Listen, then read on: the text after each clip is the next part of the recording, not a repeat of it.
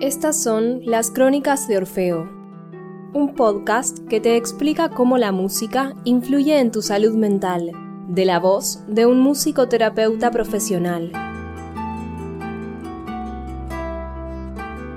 Aquí tendrás entrevistas, viajes sonoros y tips para mejorar tu vida con ayuda de la música.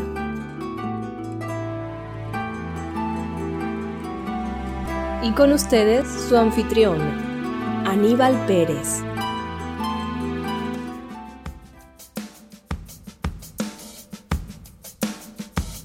¿Eres realmente consciente de lo que escuchas o de los sonidos o ruidos que te rodean y cómo influyen en tu salud?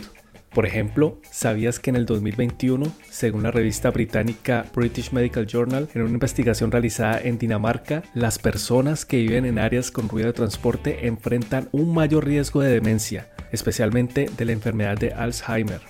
Y es que no es ningún secreto que también el ruido afecta a nuestra salud. Este puede ser detonador de muchos problemas como trastornos de sueño y si se presentan altos decibeles puede haber hasta pérdida de audición entre otros problemas. Nos preocupamos por la contaminación ambiental debido a la basura, pero se habla menos de la contaminación auditiva el tráfico de la ciudad, si vives al lado de un aeropuerto, el ruido de las turbinas o también vivir al lado de una estación de trenes, todo esto puede afectarte y no solo de forma consciente, sino también inconscientemente, porque algunas veces no percibimos algunos sonidos que son muy leves. Y es que no hay solo paisajes visuales, sino también hay paisajes sonoros o en inglés soundscapes. Así como un pintor puede plasmar en el lienzo un paisaje de acuerdo con la sensibilidad de su retina, los musicoterapeutas también deberían tener esa sensibilidad de escuchar atentamente los paisajes sonoros y hacer cambios necesarios para favorecer la higiene sonora y el bienestar de las personas.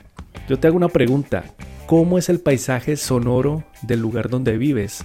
reconoce los sonidos que lo caracterizan, eres consciente de las marcas de ese paisaje como en una pintura donde podemos ver luces y sombras que sobresalen, también podemos distinguir picos o señales que hacen contrastar nuestro paisaje. Es por eso que en este episodio te contaré sobre un proyecto realizado en el Hospital Universitario de Hamburgo por un grupo de investigadores, entre ellos musicoterapeutas, que se vieron a la tarea de crear paisajes sonoros adecuados para los pacientes de los hospitales. El objetivo, crear la música más propicia para mitigar la ansiedad y el estrés en estos entornos hospitalarios. ¿Y cómo lo hicieron? Pues escucha todo el episodio y no olvides seguirme en redes sociales. Estoy en Instagram como arroba las.crónicas de Orfeo y también en Facebook con el mismo nombre.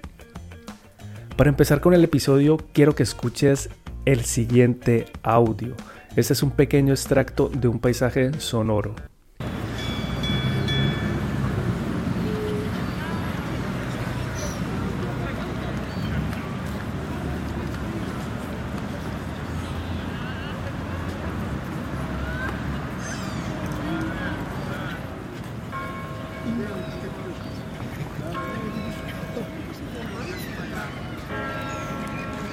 ¿Dónde crees que toma lugar este paisaje sonoro?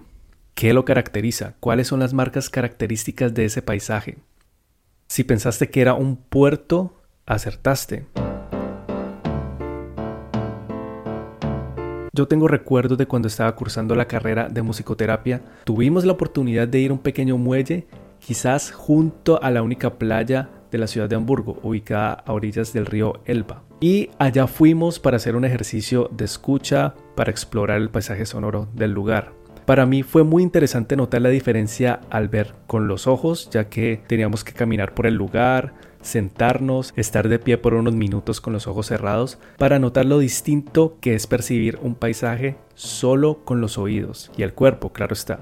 Incluso parte del ejercicio era estar de pie con los ojos cerrados y dar vuelta para percibir cómo variaba sutilmente el paisaje del muelle. Aparecían de pronto los sonidos metálicos casi imperceptibles de las velas de los barcos de alrededor. O también para mi sorpresa el sonido de las bicicletas pasando a toda velocidad, cosa que yo no hubiera pensado que formaría parte de ese paisaje característico del muelle. Definitivamente el paisaje sonoro del muelle se quedó grabado en mi memoria y difícilmente lo olvidaré porque, como dice un proverbio zen, el ojo conduce al ser humano hacia el mundo y el oído conduce al mundo hacia el ser humano.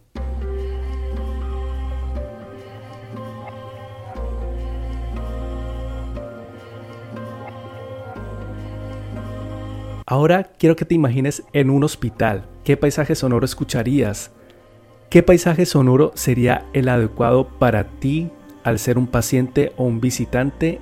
O también, ¿qué atmósfera te gustaría percibir en ese lugar? Pues esta pregunta sirvió como guía a un proyecto en el Hospital Universitario de Hamburgo. Al contrario de lo que muchas personas creen, la musicoterapia hospitalaria no es llevar a un músico de grupos para que toquen cualquier tipo de música y fuera de eso aprovechar la oportunidad y tomarse fotos con los pacientes. Al hacer musicoterapia en un hospital deberían buscarse objetivos claros, tanto a corto plazo como a largo plazo. El proyecto realizado en el Hospital de Hamburgo se llamó Healing Soundscapes, algo así como paisajes sonoros sanadores.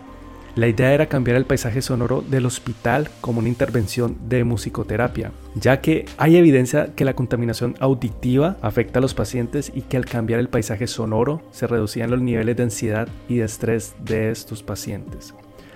Cuanto más estrés experimente un paciente durante su estancia en el hospital, más tardará en recuperarse. Por eso es que este proyecto fue tan importante para la ciudad de Hamburgo. ¿Y cómo se hizo este proyecto?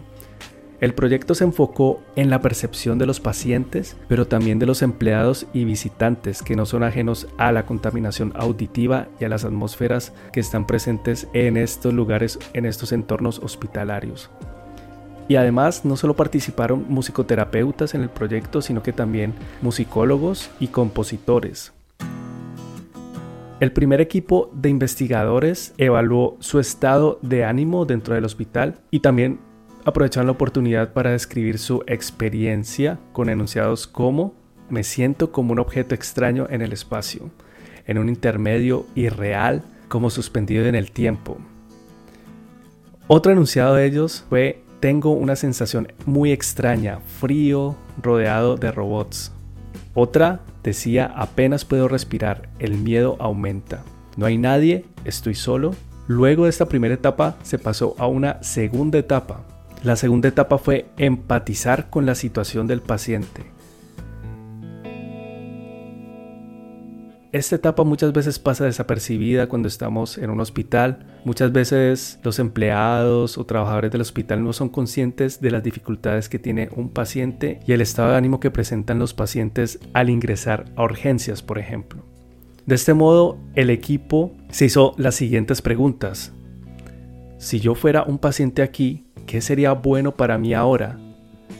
Y los investigadores respondieron a esta pregunta, tener la certeza de que no me perderé, tener contacto, tener un acercamiento directo y también tener vitalidad. Otra pregunta que se hicieron fue, ¿qué sonidos me convienen ahora estando en el hospital o también estando en la sala de espera de urgencias? Para ellos, entonces, empatizando con los pacientes, ellos deberían tener sonidos coloridos, sonidos variados, sonidos simples, también ruidos naturales, sonidos de instrumentos pulsados, por ejemplo, como una guitarra. Sin embargo, ellos no vieron la necesidad de tener música de relajación, como se suele llamar, y también respondieron a esta pregunta sobre los sonidos, que debería ser una música no de relajación, mucha atención, sin cuerdas, por ejemplo de violines, y sin percusión. Estos sonidos deberían ser dejados a un lado. Una tercera pregunta fue, ¿cómo debe sonar la sala? Y para esto ellos buscaron una metáfora. Y aquí entonces hay una metáfora muy interesante. Un investigador dijo, como un claro bosque verde. Es una metáfora que para mí transmite mucha tranquilidad y que va muy adecuada a la situación que presenta un paciente en este tipo de ambientes. Una cuarta pregunta fue, me gustaría encontrar un paisaje sonoro en el que me sienta, una pregunta abierta, y las palabras principales fueron activado, vivo, no provocado y feliz, con humor y también ligero. Algo también muy interesante es que los investigadores no centraron el proyecto en hacer música simplemente para relajarse, sino que sus composiciones fueron basadas en varios compositores, entre ellos Brian Eno. Brian Eno tiene una base, una noción para crear música ambiental que según él debe ser tan ignorable como interesante. Y esta fue una base muy interesante para las composiciones de los paisajes sonoros para este proyecto en Hamburgo, ya que la música, según los compositores que trabajaron en el proyecto, permitían una modificación de la atmósfera. Y ya llegando a este punto, entonces quizás te preguntarás, pero ¿quién es Brian Eno? Y resulta que Brian Eno es un productor y compositor inglés que ha colaborado con muchos músicos famosos, entre ellos David Bowie, U2 y Coldplay.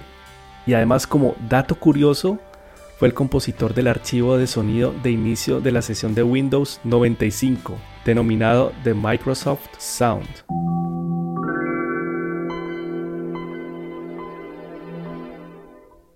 Si quizás tienes 40 años o ya vas llegando a los 40 años, pudo ser que hayas escuchado este sonido.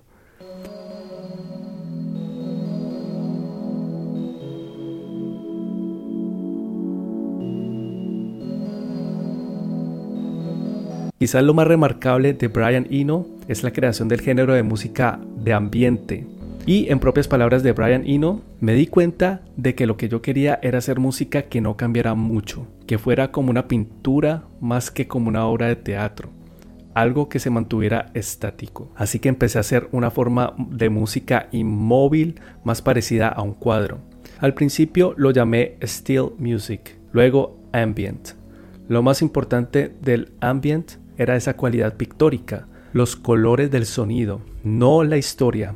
Mucha música es una progresión narrativa. Yo quería huir de la narrativa. Con esta afirmación nos percatamos por qué los investigadores del Hospital Universitario de Hamburgo escogieron como modelo su música, la música de Brian Eno, que tiene relación con el paisaje sonoro que te describí al principio de este episodio en forma de pintura.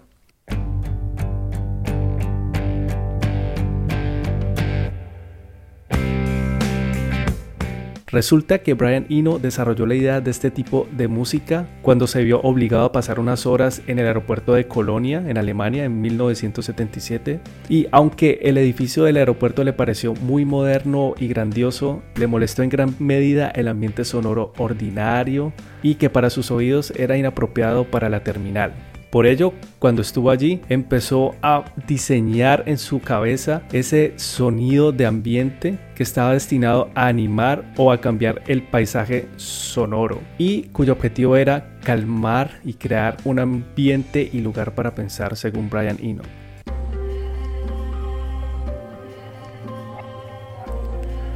Volviendo al tema del proyecto de música para el hospital, el compositor jefe llamado Georg Haidu y su equipo utilizaron texturas caracterizadas por las siguientes cualidades para crear una música discreta y muy neutra. Entonces, las características eran que debía ser una música muy armónica, melódica y espacial, que tuviera aperiodicidad, es decir, ese tipo de música que cambia mucho y que uno no distingue qué tiempo ha pasado desde que la empezó a escuchar uno. También otra cualidad es la riqueza sonora de los sonidos individuales, acompañada con un tiempo lento a media velocidad y una dinámica de baja a media.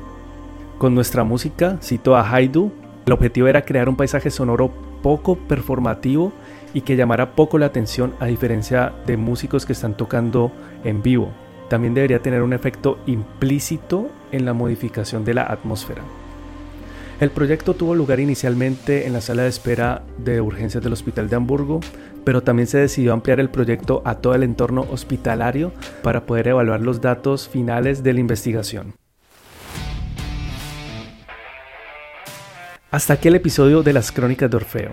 Espero que puedas llevarte una idea distinta de cómo se hace musicoterapia hospitalaria y que ojalá proyectos similares a este puedan realizarse en muchos más hospitales. No olvides darle al botón de suscribir en Spotify, Apple Podcast y demás plataformas. Es gratis y puedes recibir las notificaciones cuando salga un episodio nuevo del podcast. No siendo más, recuerda, te deseo buena vibra y resonancia, como Orfeo manda. Hasta entonces, chao.